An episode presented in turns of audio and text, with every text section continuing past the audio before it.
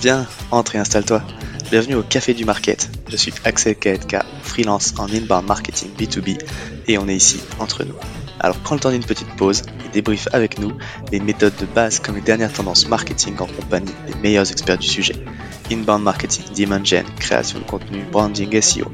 Tout va y passer pour que tu puisses reproduire chez toi ce qui marche le mieux pour les autres. Si le podcast te plaît, n'hésite pas à le partager à tes collègues en me taguant sur LinkedIn ou en laissant 5 étoiles sur Apple Podcast. Et maintenant, détends-toi, prends ta boisson préférée. Et surtout, si tu entends une discussion intéressante, serre-toi, c'est offert par la maison. Pour ce podcast, j'ai l'honneur d'être soutenu par ma solution de marketing automation préférée, Cepledi. Si je t'en parle, c'est parce que je l'ai utilisé à titre pro et que j'en ai été pleinement satisfait. On le sait quand on fait du marketing automation, ce qui est compliqué, c'est d'entretenir constamment des workflows de nurturing et de les mettre à jour avec de nouveaux contenus.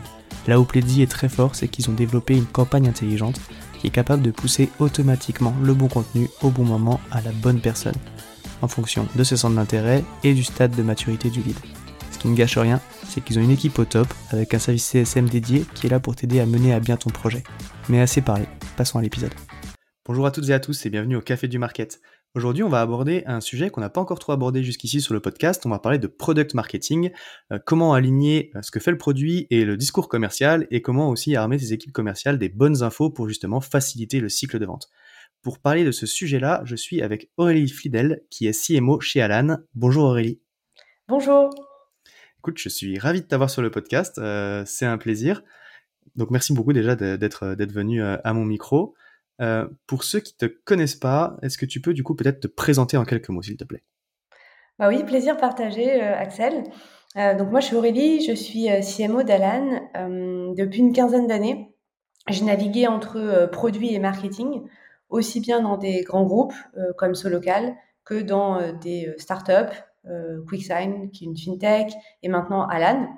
Euh, donc j'ai un parcours qui est un peu à la croisée du product et du marketing et ça tombe bien par rapport au thème d'aujourd'hui et du product marketing. Effectivement, oui. Il n'y a, pas de hasard. Euh, c'est vrai que c'est deux, euh, au final, deux, deux, sujets qui sont, qui sont assez proches, qui sont très liés. Euh, on fait beaucoup le lien entre, entre le market et les sales très régulièrement. Et du coup, pour en avoir discuté parfois avec certains CMO ou head of marketing même, on se rend compte que certains parfois sont complètement déconnectés du produit. Et moi, c'est quelque chose qui m'a toujours choqué parce qu'au final, euh, on, devrait être au moins aussi proche du produit que des sales parce que ça impacte bah, toute la stratégie euh, et les, les, retours consommateurs aussi viennent de là et ça doit driver aussi la roadmap. Bref, on en parlera peut-être. Euh... Je suis convaincue. Justement, donc avant de rentrer complètement dans le vif du sujet, euh, donc tu es CMO chez Alan, donc tu es responsable du marketing en, en, général. C'est quoi un petit peu du coup le spectre du marketing chez vous? Euh, bah, Pour faire simple, on a quatre grands piliers. Le premier, c'est l'acquisition. Donc, euh, générer des leads pour les sales, les scorer, les prioriser et générer aussi des, contrats en self-serve. Donc, c'est euh, des euh, gens qui viennent souscrire aux produits directement sur le site internet sans passer par des sales. Deuxième grand pilier, c'est tout ce qui est brand et content. Donc, tout ce qui est autour de la ligne éditoriale, de la production de contenu pour tout le funnel, top, middle, bottom, et tout ce qui est autour de, la marque, accroître la notoriété de marque, se positionner comme leader d'opinion sur les sujets de santé. Le troisième pilier, sans surprise, c'est le product marketing. On va, je pense, y revenir largement euh, dans la suite. Euh, et le dernier pilier, c'est l'engagement. Donc, c'est une fois que le client, que le prospect est devenu client, comment on arrive à engager, à accroître l'adoption de nos services parmi à la fois les RH qui utilisent notre solution et aussi les utilisateurs finaux, donc les personnes qui, euh, qui sont assurées chez Alan et qui utilisent nos services de santé. Ok. Donc acquisition, brand, euh, product et du coup la fidélisation au final en quelque sorte, l'engagement. Exactement. Vous êtes, vous êtes combien du coup? On est euh, une trentaine au marketing sur trois pays, France, Espagne, Belgique. Ok, super intéressant. Euh, c'est ouais, j'aime bien la, répartition et euh, du coup ça fait un spectre qui est finalement assez large. Euh, on va se concentrer du coup. Bah, as parlé du pilier product marketing. c'est finalement une branche bon, qui est, dont on parle assez peu, on va dire comparé tout, tout, ce qu'on peut lire autour de l'acquisition et, de la brand quand même qui commence à être un peu connu. D'ailleurs, Alan, vous avez fait des choses qui sont assez remarquables aussi là-dessus, mais c'est un autre sujet. Euh, alors du coup, au niveau euh, product marketing, c'est quoi le, le, rôle concrètement de cette partie chez vous? Pour faire simple, et tu l'as rappelé au début, le product marketing, c'est aligner ce que fait le produit et ce que les sales vendent. Euh, quand tout le monde est aligné pour construire le meilleur produit, la meilleure expérience utilisateur, pour maximiser la satisfaction client, alors tu peux utiliser ton produit et tu peux utiliser cette satisfaction client pour faire de la croissance. Parce que quand le produit est bon, quand il répond vraiment aux besoins des clients, alors la satisfaction est élevée et les sales n'ont pas besoin de survendre le produit. Ils savent que les clients euh, vont, être satisfaits. Et du coup, ça crée une base très saine sur laquelle tu peux commencer à délivrer une expérience client qui va être incroyable. Chez Alan, par exemple, on a un focus qui est de plus en plus important sur l'adoption et l'usage euh, des services de santé qu'on propose. Donc, par exemple, on propose une clinique virtuelle, on propose euh, Alan qui est un produit dédié à la santé mentale. Et on sait qu'un haut niveau d'usage, un haut niveau de satisfaction va nous permettre de démontrer la valeur du produit. Et ça, c'est la première étape ensuite pour fidéliser et augmenter la valeur euh, du client. Voilà. Et ensuite, il y a, une question euh, qu'on peut se poser, c'est comment, qu'est-ce qui génère en fait cet alignement entre euh, produit et ce que fait le produit et ce que les sales vendent? Je pense qu'il y a trois ingrédients fondamentaux. Le premier, c'est la culture d'entreprise. Chez Alan, ce qu'on dit, c'est qu'on est member first ou user first, donc on met l'utilisateur final au centre. Et ça, c'est extrêmement important parce que ça veut dire que toutes les équipes vont penser utilisateurs finaux en premier. Et que ce soit le marketing, les sales, le produit, euh, les eng, tout le monde a cette rigueur de mettre l'utilisateur au centre. Et ça, ça crée beaucoup d'alignement puisque tout le monde travaille pour créer la meilleure expérience possible, pour répondre au mieux aux besoins euh, des utilisateurs. Le deuxième ingrédient pour créer cet alignement, selon moi, c'est la data. C'est avoir des KPI communs euh, sur lesquels on, peut s'appuyer et qui vont créer le fait que tout le monde avance dans le même sens, tout le monde essaie d'optimiser le même KPI. Ça peut être par exemple le taux de conversion pour euh, les sales. Euh, ça, c'est un KPI qui n'est pas seulement réservé aux sales. Le product marketing l'utilise aussi et c'est ce KPI-là qu'on essaie d'optimiser. Pareil pour l'engagement. Avoir un, KPI autour du taux d'utilisation, taux d'adoption des services de santé, c'est hyper important parce que ça permet d'aligner et le marketing, et le produit, les eng et les sales, parce que ça te crée un objectif commun. Et le dernier ingrédient, pour moi, c'est le focus, la priorisation. À partir du moment où les priorités sont claires, où tout le monde est focalisé sur un petit nombre de problèmes à résoudre, alors ça crée aussi cet alignement. Et je vais te donner un exemple. Euh, on a décidé euh, d'arrêter en début d'année Alan Baby. C'est un produit euh, qui était destiné aux jeunes parents. On l'a arrêté non pas parce que le produit marchait pas, on l'a arrêté pour en fait mettre encore plus de focus, euh, concentrer encore plus les forces vives de l'entreprise sur Alan Mind, qui est notre produit dédié à la santé mentale. On pensait justement qu'on allait euh, avoir encore plus d'impact en ayant le maximum de personnes focalisées sur un seul problème, la santé mentale, et pas dispersées sur plusieurs problèmes. Donc voilà un peu pour moi les, ce que c'est que le product marketing et, comment on arrive à créer cet alignement entre euh, ce que fait le produit et ce que les sales euh, vendent. Ok, donc tu dirais que du coup, euh, si j'essaie de, le, reformuler, c'est du coup l'équipe marketing, product marketing, en fait, elle va faire le lien du coup entre la roadmap et puis la partie vraiment produit, peut-être au niveau développement, fonctionnalité, et du coup le service commercial au niveau du discours et de, de leur cible euh, des KPI. Et donc, vous travaillez au final sur le, le discours commercial et du coup euh, la roadmap.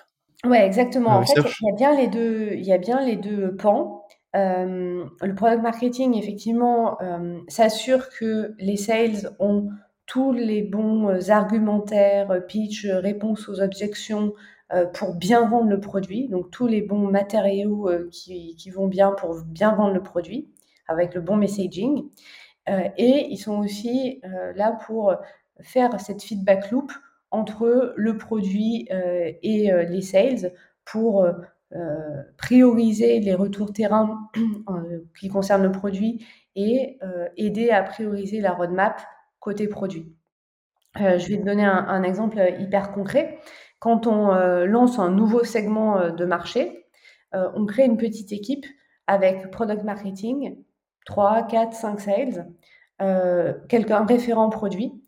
Et l'objectif, c'est vraiment de comprendre comment dans ce sous-segment de marché, par exemple l'industrie ou le commerce de gros, comment est-ce que les utilisateurs vont utiliser le produit et quels sont potentiellement les freins euh, euh, qui vont apparaître au niveau du produit. Euh, et c'est, enfin, quand on a lancé, euh, quand on s'est lancé sur le segment euh, du commerce de gros et de l'industrie, c'est, il s'est passé exactement ça.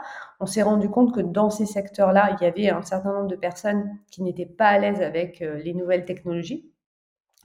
Et on a réalisé très rapidement que c'était hyper important pour eux de pouvoir appeler au téléphone. Mais depuis la création d'Alan, en fait, il n'y avait pas de service client par téléphone. Tout se faisait par chat et par email mais là, c'était vraiment un point de blocage. C'était, c'était vraiment euh, important pour ces utilisateurs-là. Du coup, on a décidé de se challenger et on a mis en place une solution de callback pour débloquer les, situations euh, les plus compliquées.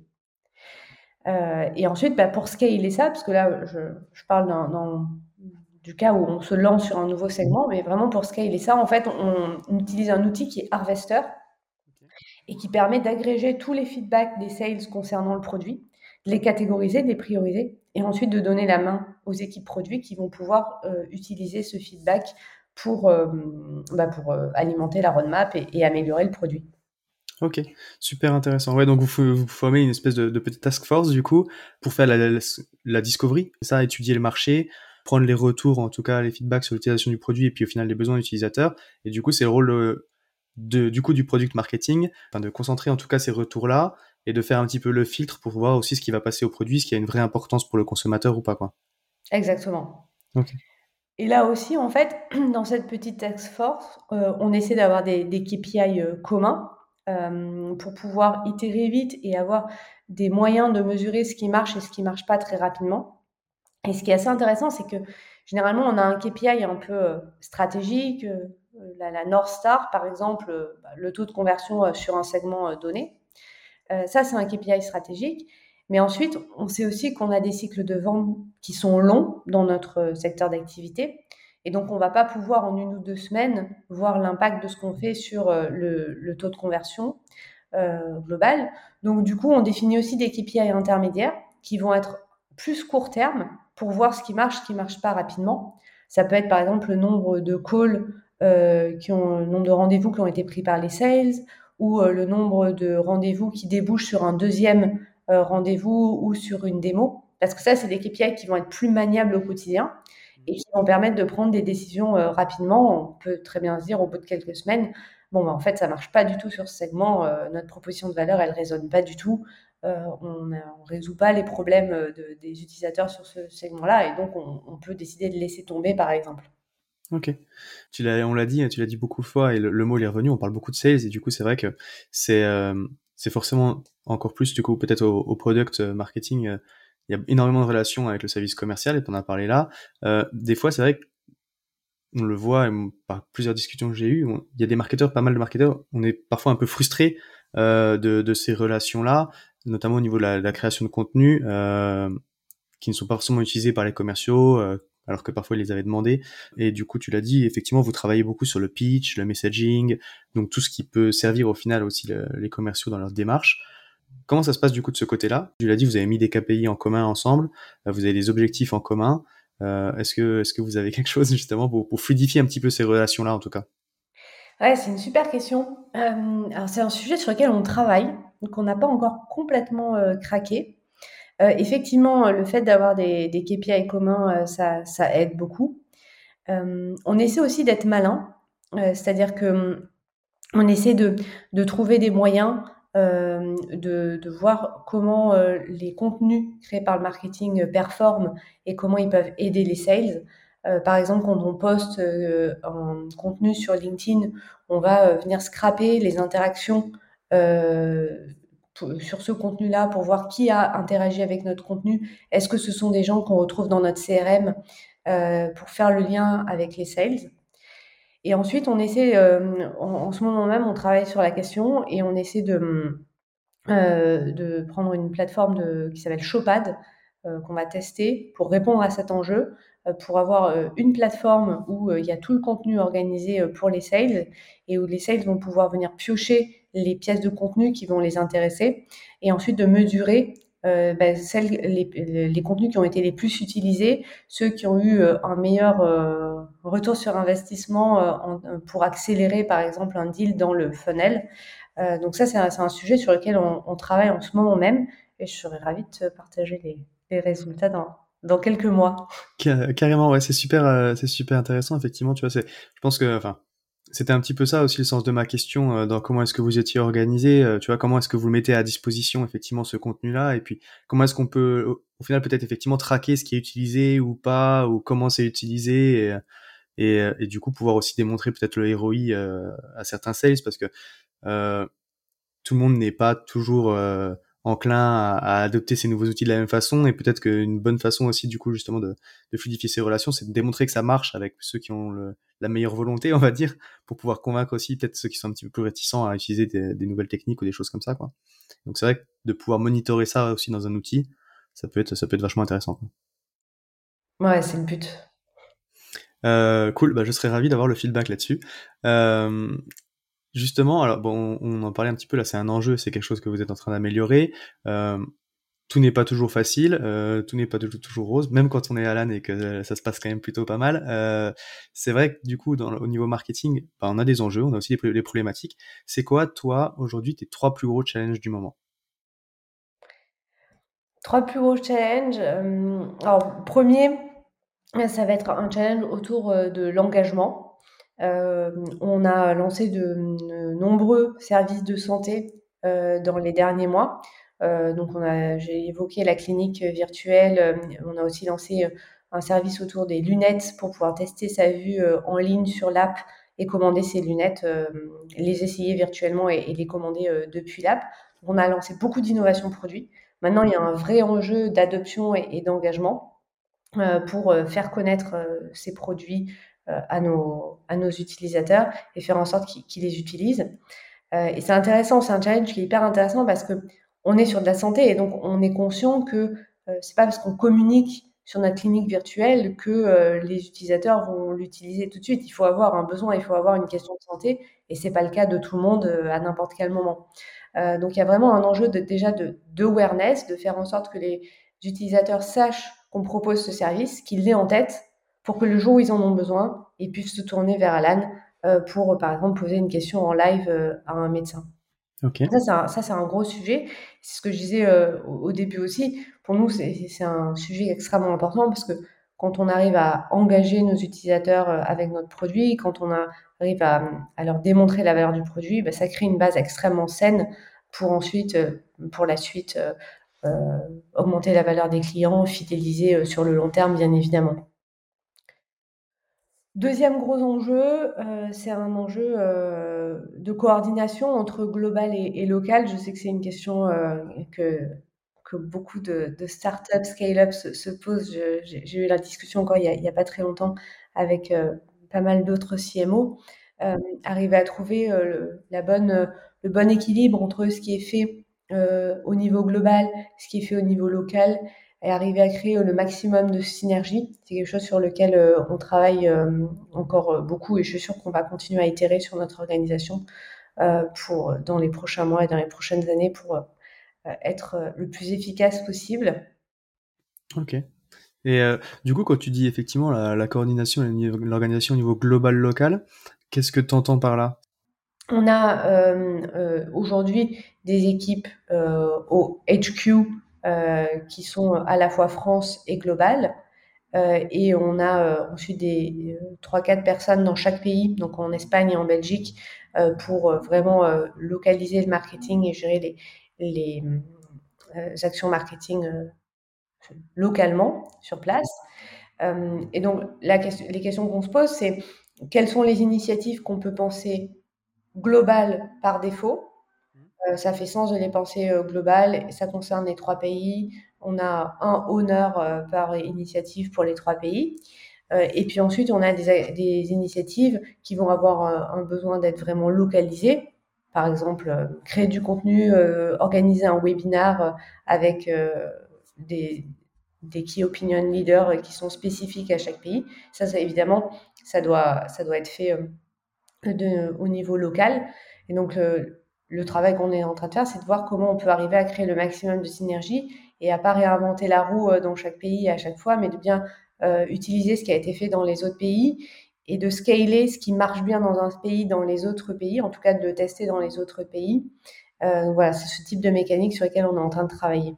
Ouais, effectivement, tu vois, c'est, c'est, un, c'est une question qui est super intéressante. Faudrait que je pense que j'ai dédié un épisode euh, entier. On en a parlé un petit peu rapidement avec euh, Geoffrey Vion euh, de Content Square quand il était passé sur, sur l'épisode où justement il nous expliquait que qu'ils pouvaient, bah, il y a des choses qui se répliquent parce que de toute façon, enfin, tu sais, dans leur euh, dans leur go-to-market, il y avait un modèle qui fonctionnait un petit peu, mais que de toute façon, ils étaient quand même aussi obligés à chaque fois de, de faire appel à des locaux parce qu'il y a des codes qui sont différents euh, et il y a des choses que que tu peux pas tout à fait répliquer parce que bah, de, toute façon, euh, chaque pays a aussi ses, ses coutumes, ses façons de faire, des choses comme ça, et, et que du coup, il y a des enjeux qui sont qui sont parfois différents, même si tu as des modèles qui qui semblent qui semblent réplicables, quoi. Est-ce que, euh, j'allais dire, du coup, on, touche au but. Si on devait euh, résumer notre échange, euh, du coup, on a dit plein de choses. Est-ce qu'il y a un quel conseil tu retiendrais, du coup, pour s'assurer justement bah, que les bons contenus soient créés et utilisés par les sales et que ces relations-là fonctionnent bien, quoi?